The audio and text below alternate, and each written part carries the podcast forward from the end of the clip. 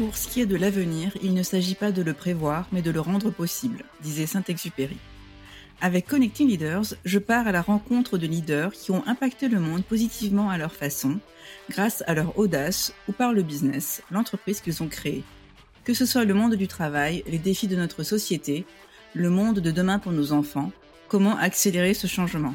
Bonjour, je suis Simonie Devec. Mon expérience en tant que business partner finance et RH, aux côtés de dirigeants, de leaders, en environnement tech, start-up, multiculturel, mais aussi mon engagement au sein du board de l'ONG internationale Passerelle Numérique, et enfin ma passion pour les sujets autour de l'impact, de l'entrepreneuriat, du leadership et de l'éducation m'ont permis de voir à quel point le leadership, c'est avant tout de l'action, de l'ambition, mais surtout des relations, des connexions humaines, socle de tout. Mon objectif est de partager le parcours passionnant de mes invités, leur état d'esprit, les racines de leur engagement qui les porte, mais aussi de leur envie de transmettre, d'entrepreneuriat, de challenge et de succès, le tout afin d'apporter un regard éclairé sur notre société et permettre à d'autres aussi de passer à l'action. Belle écoute Bonjour, je reçois aujourd'hui Rodolphe Landemaine, fondateur des boulangeries pâtisseries Maison Landemaine et des boulangeries pâtisseries 100% végétales Land and Monkeys, implantées à Paris, Lille et Tokyo au Japon. Rodolphe nous partage son parcours entrepreneurial porté par une conviction personnelle forte qu'on peut se nourrir correctement et protéger le vivant, et que tout le monde peut, voire même devrait, agir à sa propre échelle. Nous avons aussi évoqué l'évolution de son rôle au fur et à mesure de l'expansion du groupe, de son engagement pour la protection du vivant, de la planète, au travers de son groupe et d'actions plus personnelles, tout en soutenant d'autres jeunes entrepreneurs. Merci Rodolphe pour ce partage et belle écoute. Bonjour Rodolphe, bienvenue sur euh, mon podcast Connecting Leaders. Je suis ravie de t'accueillir. Euh, bah, tout d'abord, euh, je vais te demander de te présenter. Alors, Rodolphe Landemaine, boulanger-pâtissier, j'ai 45 ans. Et euh, je suis fondateur de deux réseaux de boulangerie-pâtisserie. Un qui s'appelle Maison Landemain, qui est de la boulangerie première accessible, euh, plutôt parisien et tokyoïte. Et une autre marque qui s'appelle Len Monkeys, qui est une boulangerie 100% végétale, sans produits animaux, donc vegan. Voilà, sur Paris intramuros, avec euh, cet établissement. Et également une boutique à Lille, il me semble? Exactement, avec la marque Maison Landemain. D'accord, ok. Euh, on va revenir sur ton parcours. Quel métier euh, souhaitais-tu faire euh, quand tu étais petit? Est-ce que voilà, est-ce que le petit Rodolphe enfant avait déjà des prédispositions à être boulanger ou même entrepreneur, qui sait? Enfin... Alors là, tu vas trop rigoler parce que pas du tout. Moi, j'étais prédestiné. Enfin, je voulais faire des sciences et j'étais pas passionné de tout ce qui était ethnologie, zoologie, tout ce qui était en rapport biologie en rapport avec le vivant. Et je me prédestinais plutôt pour des choses comme ça. J'étais plus passionné pour des choses comme ça, travailler dans les eaux et forêts, euh, archéologue, enfin des, des, choses un peu dans, ce, dans cette mouvance-là. Et à côté de ça, j'avais envie aussi d'entreprendre, euh, de monter quelque chose. Et euh, j'étais tiraillé entre euh, monter une entreprise et ma passion qui allait plus vers l'étude du vivant. D'accord, ok. Et donc, comment est venue l'envie justement de... Comment c'est venu? Bah, Il faut faire des choix. À la fin, je, me, je m'ennuie un peu sur les bancs d'école. Et je me suis dit, euh, tiens, bah, je vais apprendre un bon métier manuel et ouvrir un business. Ça se fait comme ça. D'accord. Est-ce que tu avais un entourage familial qui cuisinait beaucoup? Est-ce que tu, étais un peu dans la cuisine Non, c'est ça qui est bizarre, c'est que j'avais pas du tout un entourage familial qui était proche de l'entrepreneuriat, même plutôt très éloigné, et pas du tout un terreau familial proche de tout ce qui était milieu gastronomique non plus. Donc euh, moi, je suis un, un ovni dans la famille, quoi. et donc voilà, donc euh, ça s'est fait. tu sais, moi, je pense que parfois il y a un peu de hasard euh, des fois, tu te fais guider par un petit peu euh, des choses qui arrivent dans ta vie qui te font bifurquer. Et à un moment, il y a eu cette réflexion de se dire, tiens, euh, autour de quoi je pourrais entreprendre? C'est comme ça que je suis venu à, ce métier-là, en me disant, boulanger, on aura toujours besoin de manger du pain. J'ai creusé un peu le sujet et j'ai vu que c'était des, secteurs qui étaient assez porteurs, où il y avait pas mal à l'époque de choses à faire, peu disruptés en fait, assez tradis dans la vision du métier. Et puis, je me suis lancé dans ce métier-là chez les compagnons. Tu sais, le principe, c'est de tourner un an par ville avec l'objectif d'apprendre bien mon métier, d'ouvrir un commerce et de le développer. Mais euh, tu n'avais pas une vision du, boulanger qui était quand même Enfin, c'est un métier quand même difficile, le fait de travailler, enfin, les horaires, ce genre de choses. C'était pas quelque chose. Non, ça me faisait pas peur parce que je viens moi, je viens de l'Ouest en Normandie où c'est des régions traditionnellement assez courageuses, des régions où il y a encore euh, une affinité pour le, le, le travail manuel, euh, le travail des champs, des choses comme ça. Donc le, le, fait de travailler en soi me faisait pas trop peur. D'accord. Oui, c'était limite la norme entre guillemets un peu. Ouais, ouais, ouais. Après, c'est vrai qu'il faut une bonne condition physique pour ces métiers-là. Le rythme, etc. Enfin, tu vas travailler la nuit, ce genre de choses, c'est pas. Ouais, ouais, c'est vrai. Mais en fait, je pense que dans tous les métiers, il y a des choses dures des choses un peu plus faciles. Et euh, en soi, ça me posait pas trop de problèmes. D'autant plus que si tu te prédestines à l'entrepreneuriat, tu as conscience de pas vouloir le faire non plus toute ta vie et que c'est juste euh, un passage obligatoire. Après, c'est des super années, j'ai pris beaucoup de plaisir. Et, euh, et voilà, il y a d'autres difficultés dans des métiers qui semblent moins compliqués, mais qui par ailleurs, des fois, le sont euh, vraiment aussi. Quoi. Donc, euh, voilà, il y a une dimension physique qui est indéniable. C'est tout. Et donc, tu deviens végétarien? Ouais. Ouais. Vers quel âge? En fait, j'ai grandi dans une famille, on était végétarien à la maison. Mes parents étaient pour le coup assez précurseurs sur cette vision de, autour de l'éthique animale. Et euh, on a donc euh, vers l'âge de 8-9 ans, mes parents ont adopté un régime végétarien. Et donc à la maison, on avait un régime végétarien. Donc pas de viande et pas de poisson. Il y avait des œufs, du fromage et des yaourts, je me souviens. Et puis après, j'ai repris en partant de la maison un régime un peu omnivore parce que parce que tu sais pas cuisiner, que c'est compliqué, que c'est pas tes priorités. Et puis très vite, en fait, euh, ces idées-là sont revenues et puis euh, je les ai creusées un peu. Je suis revenu euh, rapidement végétarien, j'ai envie viande et poisson. Et puis très rapidement, en fait, six mois ou douze mois après, j'ai adopté un régime végétalien et, et vegan en fait, sans produits animaux du tout dans ma dans ma vie courante. C'est une conviction qui te vient euh, dans ton éducation et ensuite tu l'as gardée enfin... ouais, ouais, bien sûr. En fait, euh, je m'étais toujours posé la question de manger des animaux. Tu vois, c'était quelque chose qui, qui trottait dans un coin de ma tête. Après, on fait les choses beaucoup par mimétisme sans se poser la question. Donc, tout le monde le fait, tu as l'impression que c'est normal. Puis quand tu creuses le sujet et que tu lis un petit peu, tu t'aperçois qu'il y a une vraie question autour de, du fait de manger des animaux, la chair d'animaux qu'on a tués pour ça. Ça déborde un peu sur tout ce qui est euh, bouddhisme, hindouisme ou des choses comme ça aussi. C'est très intéressant. En fait, ça déborde sur beaucoup de questions fondamentales, un peu philosophiques. Et j'aime l'idée de me dire que je prélève pas de la vie en, en, me nourrissant et en vivant, quoi. Je trouve ça assez élégant comme idée. D'autant plus que aujourd'hui, la façon dont on traite les animaux d'élevage, elle est juste euh, folle. On est loin de la ferme bucolique de nos grands-parents avec un circuit fermé et une certaine éthique vis-à-vis de la condition animale où il y avait juste la mise à mort qui était un petit peu dure, mais le reste, l'animal avait une vie avant de mourir. Aujourd'hui, on est dans des, grandes fermes concentrationnaires où l'animal n'a même plus de vie avant de mourir, où sa date de mise à mort est déjà, est déjà écrite. Et ça, je voulais pas cautionner ça et je voulais pas en faire partie. Donc, je, suis très heureux. C'est une décision que je trouve très belle et dont je suis fier en fait, d'avoir pris cette décision, qui à l'époque, en fait, était un peu saugrenu. Hein, le fait d'être vegan dans les années 4, de, fin, il y a une dix, quinzaine d'années, c'était quand même, euh, t'étais déjà, t'étais un ovni, quoi, quand même. Après, je suis convaincu que tout le monde ira dans cette direction, euh, plus ou moins vite, et que c'est le sens de l'histoire.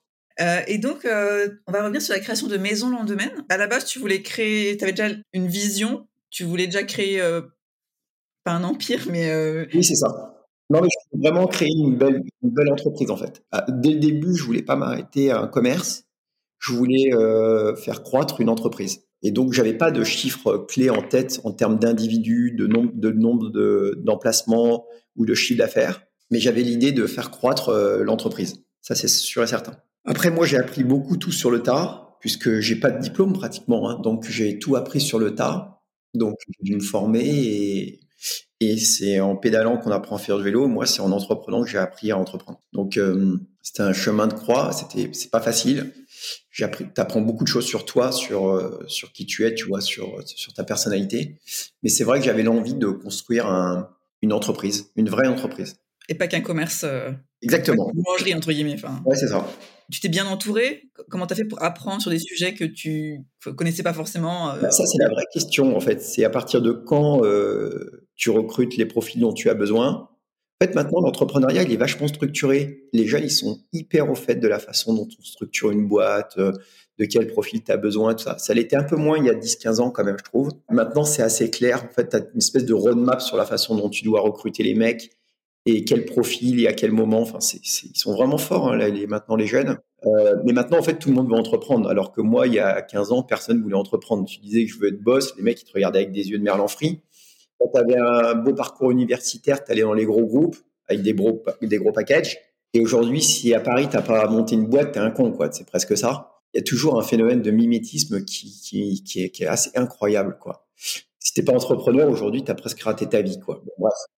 Alors que bon, je pense vraiment que, que c'est un profil de, de personne et que tout le monde ne peut pas être entrepreneur. Donc oui, euh, tu te poses les questions de quand tu fais rentrer. Il y a des, il y a des choses qui arrivent un peu par hasard où tu fais des rencontres et puis tu onboardes des gens qui collent à la boîte et dont tu as besoin à l'instant T. Euh, c'est toujours l'éternel problème de comment tu t'y prends pour trouver les profits dont tu as besoin. Euh. Du coup, est-ce que au début justement tu, as réfléchi sur les valeurs que tu voulais, les, les, personnes euh?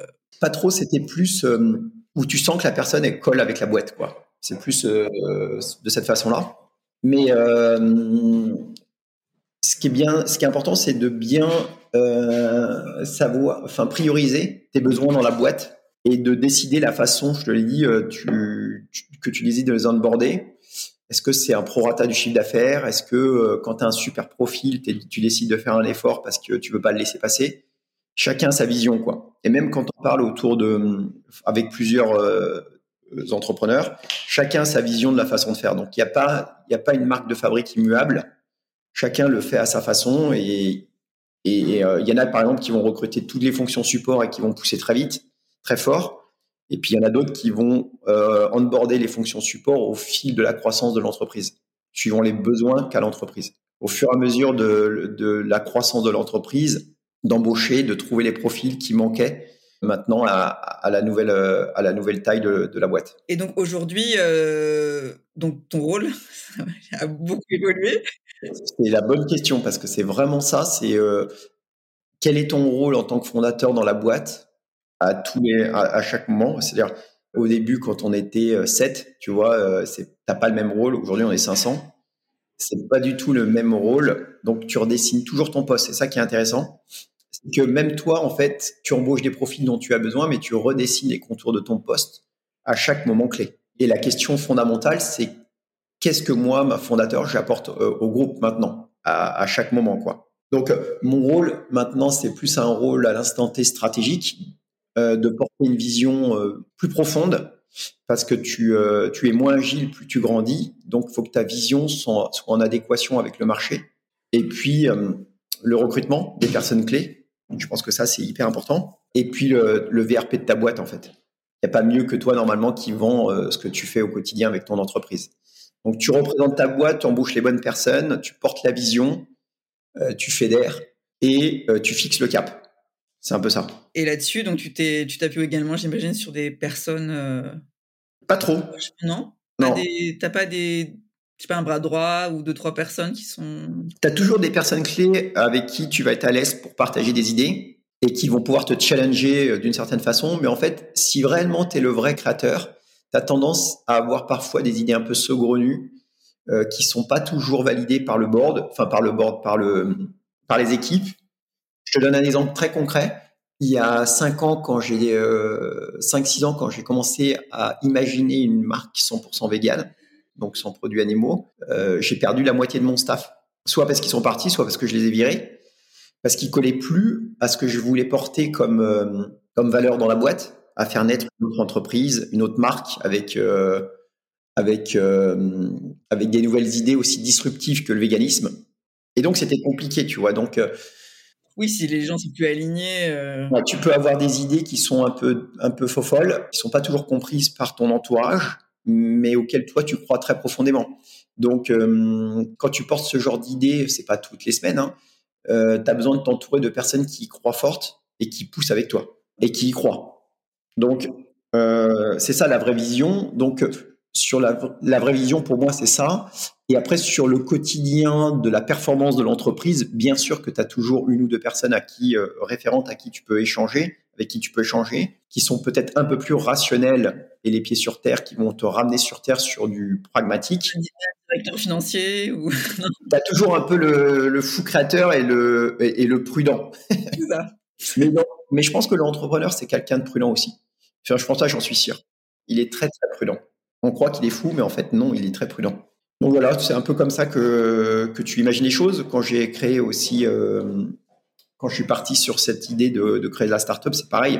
Tu sais, j'ai monté une startup qui s'appelle Yungo. pareil, c'est un exemple typique de la façon dont tu peux avoir une idée un peu saugrenue au départ, de la mettre en application et qui n'est pas forcément toujours bien comprise par ton entourage quand euh, les marques et les entreprises que tu as créées avant fonctionnent très bien. On a tendance à vouloir se focaliser sur le développement unique de ces boîtes-là et de surtout pas toucher euh, de près ou de loin. Donc euh, voilà, c'est ça pour moi euh, le rôle de, du visionnaire. Ouais. Et dans Yumgo, tu peux nous, en parler un peu? En fait, quand on a travaillé sur Land Monkey, ce qui a été hyper intéressant, c'est qu'on a, on a vite découvert qu'il existait peu de solutions pour solutionner les œufs dans les recettes, euh, sucrées ou salées d'ailleurs. Et qu'on avait plein de solutions en végétal qui existaient pour la matière grasse, euh, pour les gélifiants, pour euh, les laits, pour les crèmes, mais peu pour les œufs. Et, euh, si mes équipes avaient autant de difficultés à trouver des solutions pour les œufs, eh bien c'était clair que le marché y allait aussi avoir ces difficultés-là lorsqu'ils voudraient euh, passer au végétal ou augmenter leur gamme de végétal ou élargir leur gamme végétale. Et donc je me suis entouré d'un jeu agro et on a bossé sur une solution générique pour proposer ça aux professionnels quand ils se posent la question des œufs dans leur recette. Et donc on a travaillé autour de, de, de protéines dans le monde végétal qui euh, remplissent les, les, mêmes fonctions, qui se rapprochent des fonctions des œufs. D'accord. Donc c'est uniquement c'est du, du B2B, c'est que pour les professionnels. C'est ça. Donc euh, on a réuni une petite équipe, on a levé un petit peu de fonds, euh, on est une dizaine de personnes. D'ailleurs là je suis dans les bureaux du Vous avez levé avec des, des business angels ou des... Ouais, ouais, des DA et puis un petit peu de banque. On a réuni maintenant une dizaine de personnes et on commercialise le produit depuis une petite année. Et maintenant, on accompagne les entreprises, l'industrie, les gens qui veulent végétaliser, qui se posent les mêmes questions qu'on s'est posées il y a quelques années. Bah, nous, on les accompagne au-delà d'être un vendeur d'ingrédients, on les accompagne même sur la façon de repenser en fait une recette végétale. Et, euh, et tout le monde se pose la question du marché, est-ce qu'il est prêt, quelle est la profondeur de marché, etc. Donc euh, ensemble, on essaye de, répondre à ces questions-là pour euh, accélérer la transition vers le végétal. D'accord. Vous avez quand même une longueur d'avance, hein, si je peux dire, quand même. Ouais. Exactement. Alors, il me semble que tu es pas mal engagé aussi pour la planète, pour la cause animale. Ouais, beaucoup, ouais. Tu peux nous parler un peu de tes actions? Bah Déjà, à titre personnel, hein, puisque je suis, je suis vegan, et donc euh, à titre personnel, à titre d'entrepreneur, via euh, les diverses initiatives que j'initie, qui pour moi, en toile de fond, en fait, militent pour euh, le bien-être animal évangéliser d'une certaine façon, je mets des guillemets, mais accélérer la transition vers le végétal, c'est diminuer le nombre d'animaux qu'on tue pour l'alimentation. Donc c'est un effet positif direct. Plus des personnes mangent végétarien ou végétalien, moins d'animaux sont tués euh, dans les abattoirs. Et moins l'impact est grand, euh, puisqu'on sait que la food, c'est pratique. C'est le, levier le plus fort en termes d'impact individuel sur ce qu'on peut faire à titre individuel pour diminuer son empreinte. Donc, euh, en gros, l'assiette, c'est pratiquement la moitié de ce que peut faire un citoyen pour diminuer son empreinte carbone d'une part, mais aussi son empreinte écologique. Donc, militer pour une transition vers le végétal, c'est pas que une démarche autour de l'éthique animale, de, des animaux d'élevage, je parle, mais aussi des animaux sauvages, puisque c'est beaucoup moins de terres arables à cultiver pour nourrir autant de personnes. Il y a des calculs qui ont été faits qui, montrent que si l'humanité devenait végane, on rendrait l'équivalent de l'Afrique à la nature en surface de terre qu'on n'aurait pas besoin de cultiver, puisque c'est un rapport, c'est un facteur 1 à 10 à peu près entre, entre une personne végétalienne et une personne omnivore. Pour le dire autrement, euh, il faut 10 fois moins de surface pour nourrir une personne qui est végane qu'une personne qui est omnivore. Nourrir des animaux, il faut beaucoup de place, beaucoup de végétaux, beaucoup de fourrage et donc beaucoup d'eau. Donc, militer pour une transition végétale, c'est aussi militer pour diminuer l'empreinte écologique de l'humanité, ce dont on parle euh, continuellement aujourd'hui dans, dans les médias mainstream depuis peu. Hein. Donc, c'est pas qu'un combat autour de l'éthique vis-à-vis des animaux d'élevage, c'est un combat autour de, des animaux sauvages aussi, pour leur laisser euh, de la place pour vivre, tout simplement. Euh, et donc, moi, je suis très engagé euh, sur ces sujets-là parce que j'ai la chance ou la malchance, j'en sais rien, d'évoluer dans le domaine qui a le levier le plus important, qui est le levier de l'alimentation. Et ça, c'est sous-évalué et mal compris par les, par les masses les gens ont du mal à comprendre que le choix qu'ils font trois fois par jour pour la chance, pour ceux qui ont la chance de pouvoir manger trois fois par jour, il est crucial quant à leur impact, beaucoup plus que le déplacement euh, ou la consommation au quotidien, etc. Et donc ça, on a besoin de le faire savoir pour que les gens prennent conscience et font et prennent et prennent leurs responsabilités euh, dans leur choix quotidien. Moi, j'ai pas un rôle de moralisateur, j'aime pas ça, mais par contre, j'aime bien que les gens aient accès à ces connaissances-là pour, en tant que citoyen responsable, prendre les bonnes décisions. Et sans devenir forcément végétarien ou vegan, bah, tout de moins de baisser drastiquement les protéines d'origine animale dans leur alimentation. Voilà, c'est ça les combats qu'on mène. À côté de ça, j'ai euh, acheté euh, plusieurs centaines d'hectares en Normandie qu'on en sauvage. Principe un peu du rewilding, de la libre évolution, euh, des espaces de vie intégral aussi. Il y a plein de mots pour, pour expliquer la, la, même chose. C'est de, de, laisser des zones complètement naturelles, sans intervention humaine. Donc, il faut savoir, par exemple, que pour un pays comme la France, il y a seulement 1% des zones dites euh, intégrales de renaturalité, de rewilding. Donc, c'est peu. 99% hein. de, toutes les de, toute la surface euh, française, elle est, euh, elle est d'une façon ou d'une autre organisée par l'homme, où il y a une activité humaine dessus, que ce soit du pastoralisme, de la civiculture, de la chasse, de la pêche, peu importe. Donc euh, tout ça, c'est un tout. Vous pu en trouver facilement en Normandie, donc euh, ces terrains. Non, non, c'était pas si simple, mais euh, parce que c'est difficile l'accès au foncier aujourd'hui. Et puis les idées qu'on porte sont tellement disruptives, un peu saugrenues, qu'elles pourraient parfois être mal comprises. Pourquoi on n'utilise pas ces, 200 hectares-là? Pourquoi? Mais en fait, ces, ces centaines d'hectares qu'on laisse à Dame Nature, ça sert aussi d'une certaine façon collatéralement l'humain, l'homme, puisqu'ils nous rendent des, services écosystémiques qui sont difficilement quantifiables, mais euh, la vie de façon générique nous, nous rend des services écosystémiques. Donc euh, favoriser le vivant, c'est aussi favoriser le vivant humain dans son ensemble, ce qui est euh, difficilement compréhensible aussi au départ, mal perçu par les masses.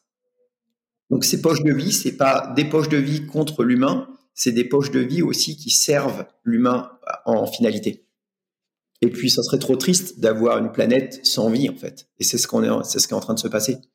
Donc, en fait, tout ça, c'est, euh, c'est à la croisée des chemins entre l'entrepreneuriat qui sert le bien commun. C'est comment tes entreprises, en fait, elles aggradent les choses plutôt que dégrader les choses. On revient à ton, l'envie que tu avais d'entreprendre. Est-ce que justement, tu t'étais dit aussi, ben voilà, en, devenant entrepreneur, en créant un, empire, j'aurais cet impact-là, j'aurais une casquette d'entrepreneur je m'étais dit que sans argent et sans, euh, en fait, sans pouvoir ou sans argent, les deux vont ensemble d'ailleurs, tu fais pas grand chose et tu as un peu plus d'impact quand tu as un peu de moyens financiers, un peu pignon sur rue pour porter tes idées. Si aujourd'hui on se parle, aujourd'hui c'est parce que j'ai fait ça. Aujourd'hui on m'invite sur euh, à venir faire des confs, des tables rondes et apporter ses idées. C'est parce que j'ai la caution de ce que j'ai fait euh, avec Maison Landmen, avec mes entreprises. Donc en fait, ça me donne une tribune pour avoir pas le droit, mais la possibilité de partager des idées. Et ça, c'est important. Donc en fait, je maximise mon impact. Et, c'était la vision que j'avais, c'était de maximiser mon impact. Tu vois, euh, de dire euh, euh, c'est super de pouvoir manifester. Il n'y a pas de petits efforts, mais en fait, tu peux accroître ton impact positivement en ayant soit de l'argent, soit du pouvoir, soit des entreprises qui te donnent des tribunes mais en fait d'autres vecteurs qui permettent de maximiser. Donc euh, oui, j'avais euh, j'avais ces idées là, ouais. On va parler un peu du Japon. Ouais. tu as ouvert euh, donc plusieurs boutiques, ouais. comme ça au Japon. Cinq. Toutes situées à Tokyo? Toutes situées à Tokyo, ouais. Ouais. Est-ce que tu peux nous parler un peu des étapes, comment comment ça t'est venu, l'envie, les challenges également de s'implanter à l'international et plus au Japon? Parce que voilà, c'est culturellement, etc. Alors moi, avant, donc, euh, j'allais souvent au Japon. Ma femme est japonaise, donc on avait des voyages. Euh, on avait souvent des, des, voyages au Japon. Et puis il y a eu des opportunités. On a monté d'abord une école il y a une dizaine d'années qui a très bien fonctionné. Une école de boulangerie-pâtisserie pour euh, les amateurs, pas pour les professionnels qui souhaitaient apprendre le pain français. On a eu une opportunité au départ de, de notre propriétaire qui a possédé plusieurs buildings, qui adorait la marque qui nous a proposé gentiment de pouvoir euh, monter une boulangerie dans son bas d'immeuble, qui a très bien fonctionné. Et puis suite à ça, bah, on a développé l'entreprise gentiment, sans trop forcer par rapport à la France, pour euh, monter à cinq établissements aujourd'hui sur, euh, sur le Japon. Et vos, vos boutiques, vous n'êtes pas dans des, dans des corner shops comme dans les grands magasins? Je me souviens, il y a pas mal d'enseignes aussi dans les grands magasins. On est dans des shopping malls parce que tu sais, les, les Japonais aiment beaucoup faire leurs courses dans des grands shopping malls. Donc, s'étend, par exemple, qui est le shopping mall le plus classe, on, est dedans, on a un magasin dedans. Et après aussi des bas d'immeubles classiques comme à Paris en pied d'immeuble avec des magasins euh, indépendants. Donc, euh, c'est un, mix de ça. Donc voilà, donc on a ouvert plusieurs magasins. C'est une opportunité qui nous a fait mettre un pied au Japon avec d'abord une école et ensuite le développement, mais pas hyper soutenu, de plusieurs magasins euh, Tokyo It. D'accord. Et ça se passe bien enfin, le... Ça se passe super bien. On est en train de voir pour peut-être développer plus fortement la marque là-bas, en se mariant avec un gros groupe qui aime. Voilà, donc on est en égo pour éventuellement euh, développer une marque. Euh, japonais dans, la food. Exactement. Ils sont passionnés de nourriture, ils sont passionnés, ils sont passionnés de gastronomie. Après, c'est un vrai challenge hein, d'entreprendre au Japon parce que c'est un pays difficile. Le consommateur est compliqué plus difficile que le consommateur français, mais par contre, c'est un pays dans lequel on ressort avec euh, beaucoup de choses, après avoir appris beaucoup de choses, parce que il nous force à être très bon, il nous force à aller dans le moindre détail. Donc c'est très intéressant après parce qu'on rapporte en France des bonnes pratiques. Et pour tout ce qui est justement euh, interculturel, comment t'as Est-ce que c'était peut-être plus ton épouse qui Ouais, mais moi je suis passionné par euh, la mélange des cultures et des. J'adore ça. je suis très très je suis, je suis, très passionné par toutes ces, toutes ces cultures du monde entier. Je trouve ça assez fascinant. Et toutes, il n'y en a pas une qui me séduit plus que d'autres. Après, peut-être le Japon, où franchement, j'ai un, j'ai une affinité très forte avec ce pays ouais, que, que, que je trouve incroyable. C'est une énigme, en fait, le Japon. Tu peux y aller 200 fois, tu comprendras jamais le Japon. C'est ça qui est C'est un pays incompréhensible, c'est rempli de paradoxes. Et vraiment, tout est son contraire avec une jolie culture, mais une folie aussi tokyoïte euh, à côté de ça. Euh, beaucoup de tradition et beaucoup de modernisme. Euh. Vous avez tenté de vous étendre peut-être à, Kyoto ou Osaka ou d'autres ouais, c'est prévu. On regarde ces choses-là, c'est prévu. Après, j'ai plus poussé sur Paris-Île-de-France parce que ça reste la France parce que ça reste quand même le pays du pain et c'est bien plus facile d'entreprendre en bas de chez toi qu'à 10 000 km. D'autant plus que moi, maintenant, j'ai arrêté de prendre l'avion, donc c'est ma femme qui va qui va là-bas. Donc euh, les business internationaux, euh, j'ai revu ma copie là-dessus parce que parce que je veux plus prendre l'avion. Je suis un peu un ayatollah moi.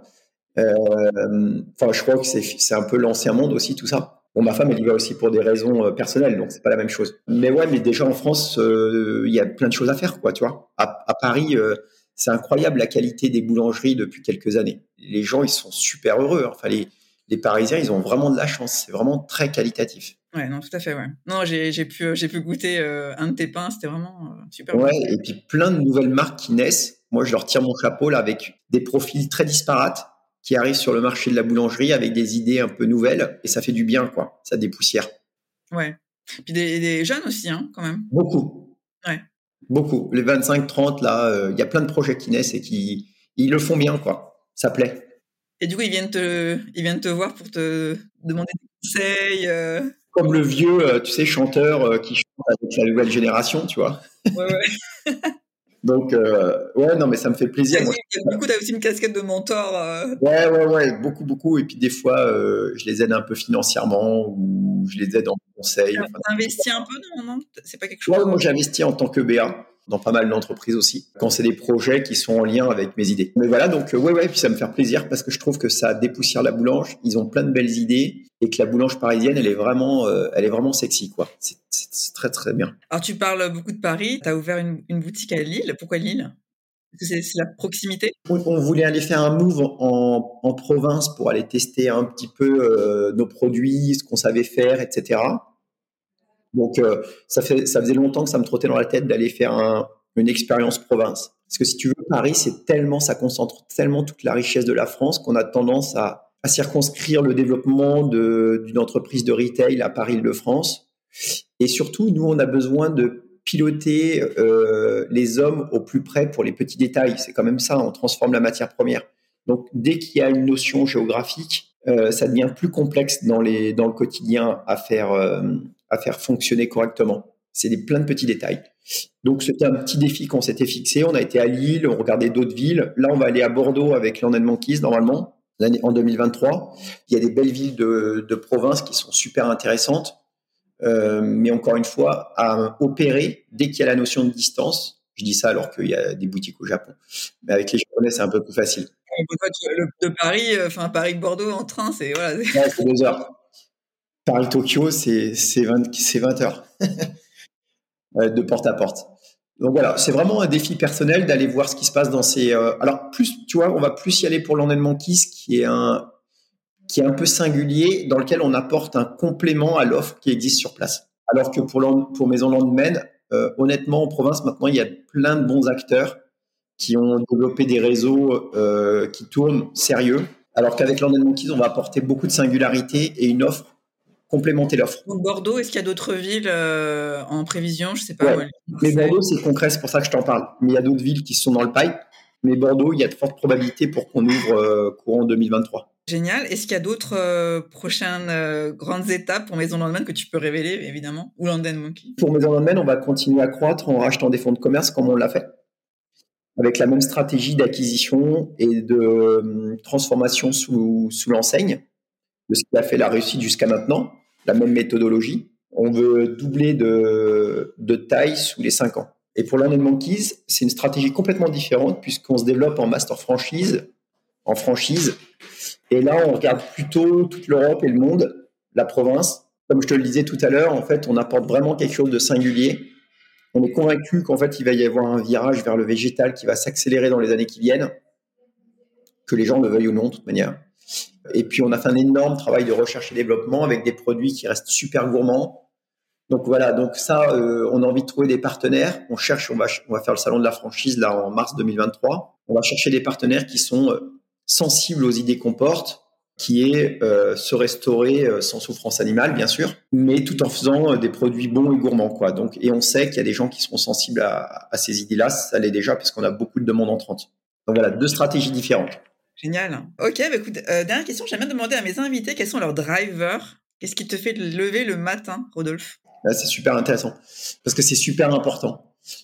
Je pense que si j'avais pas l'impression de faire des choses au-delà de l'enrichissement, parce que c'est plus un sujet qui m'anime comme au départ. Je pense qu'au départ, quand tu te lances, tu as envie de réussir financièrement. Ça, c'est un des drivers, tu vois. Maintenant, c'est plus d'avoir un impact positif. J'arrive aux conclusions que cette machine thermo-industrielle, si elle continue à fonctionner comme ça, elle détruit le vivant à une vitesse jamais égalée dans l'histoire de l'humanité et qu'il faut revoir notre copie, quoi. Donc, euh, ne pas hésiter à porter des idées complètement folles et disruptives et à penser en dehors de la boxe. Et surtout, que l'entreprise soit peut-être un, accélérateur de, de changement de phase pour essayer de repenser le monde un peu différemment. Je sais que ça paraît un peu utopique, mais en tout cas, une chose est sûre, c'est que qu'on n'a pas le choix de devoir revoir les fondamentaux, la structure de nos sociétés. Et donc, ça demande beaucoup de créativité. J'ai pas les réponses à ces questions-là, mais une chose est sûre, c'est que tout le monde soit, de, enfin, toute personne normalement constituée doit se dresser contre cette machine qui détruit la vie, quoi, de façon très rapide et très violente. Et que si on fait rien, bah, c'est nous qui, allons nous autodétruire, quoi, probablement. C'est ce qui est déjà en train de se passer. Et donc, me lever le matin en me disant que ce que je fais, c'est cool et que j'essaye de, à mon niveau, d'apporter ma petite brique pour essayer de rendre le monde un peu meilleur, ça me fait plaisir, ouais. Je trouve ça cool. Donc, tu as écrit aussi, euh, des livres, j'ai vu Ouais, on, bah, moi, je deviens un petit peu euh, cette figure du, du chef qui porte des idées un peu qui étaient un peu mal comprises il y a une dizaine d'années, qui le sont beaucoup plus maintenant, parce que pour te le dire concrètement, j'échange énormément avec les industriels, le board, le COMEX des industriels qui s'intéressent à ces sujets de fond, et je vais être ambassadeur de grosses marques, euh, donc il y a un vrai virage qui se fait, et ça me fait super plaisir. Mais, mais euh, essayer de, de, de, transmettre son métier, mais de le faire... En fait, je renie pas mon métier, c'est ça que je veux dire. J'essaye de faire rentrer la boulangerie dans le 21e siècle avec euh, des fondamentaux qui ont évolué, qui sont plus les mêmes. Et en fait, les gens s'arc-boutent sur la tradition, même si elle est bête. Et parfois, il faut savoir remettre en cause en fait l'héritage qu'on a reçu et se poser les questions factuelles en se disant qu'il est peut-être temps de faire évoluer les choses, quoi. Donc, euh, donc c'est, ce que j'essaye de porter, comme je te le dis, à titre individuel, mais via mes sociétés et d'être intègre dans la démarche, tu vois, d'aller jusqu'au bout des choses. S'il y a des choses que tu aurais fait différemment?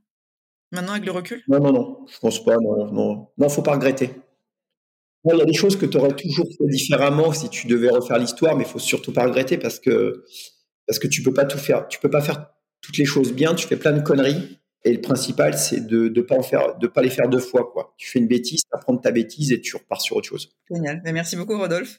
Euh, on est un petit peu actif sur les réseaux, il me semble, hein sur LinkedIn, sur euh, Instagram. Ouais, un peu trop. Il faudrait que je passe le métier de temps en temps. Je suis arrivé à un stade où j'ai pas le choix que d'être euh, totalement euh, dédié à ces causes-là. Et je comprends même pas les gens qui le sont pas en fait. Je dis, euh, quand tu regardes les news et que tu creuses un peu ces sujets-là, c'est tellement fou que tu te dis, mais je comprends pas que les gens continuent à vivre de la même façon sans acter à minima quelques changements dans leur vie au quotidien pour essayer de faire en sorte de faire bifurquer le bateau, quoi, tu vois. C'est juste ubuesque. C'est comme si les gens étaient euh, ne voulaient absolument pas voir la réalité et vivaient dans un rêve, quoi, tu vois. C'est assez fou. Mais le retour à la réalité va faire mal. Ça a déjà commencé. Donc ouais, ouais. Donc euh, non, non, je referai rien différemment. Euh, chacun sa vitesse de prise de conscience de tous ces sujets-là. J'ai pas été parfait et j'aurais pu comprendre ces choses-là bien plus tôt. Hein. Donc, euh, être moralisateur et essayer de donner des informations au plus grand nombre pour que, pour que chacun fasse sa mue. Quoi. Eh, merci beaucoup, Rodolphe. Merci à toi. Merci d'avoir écouté cet épisode de Connecting Leaders. Si vous avez aimé cet épisode, vous pouvez soutenir le podcast en vous abonnant sur votre plateforme d'écoute ou en le partageant autour de vous, ou encore en laissant un commentaire sur Apple Podcasts. Merci et à très vite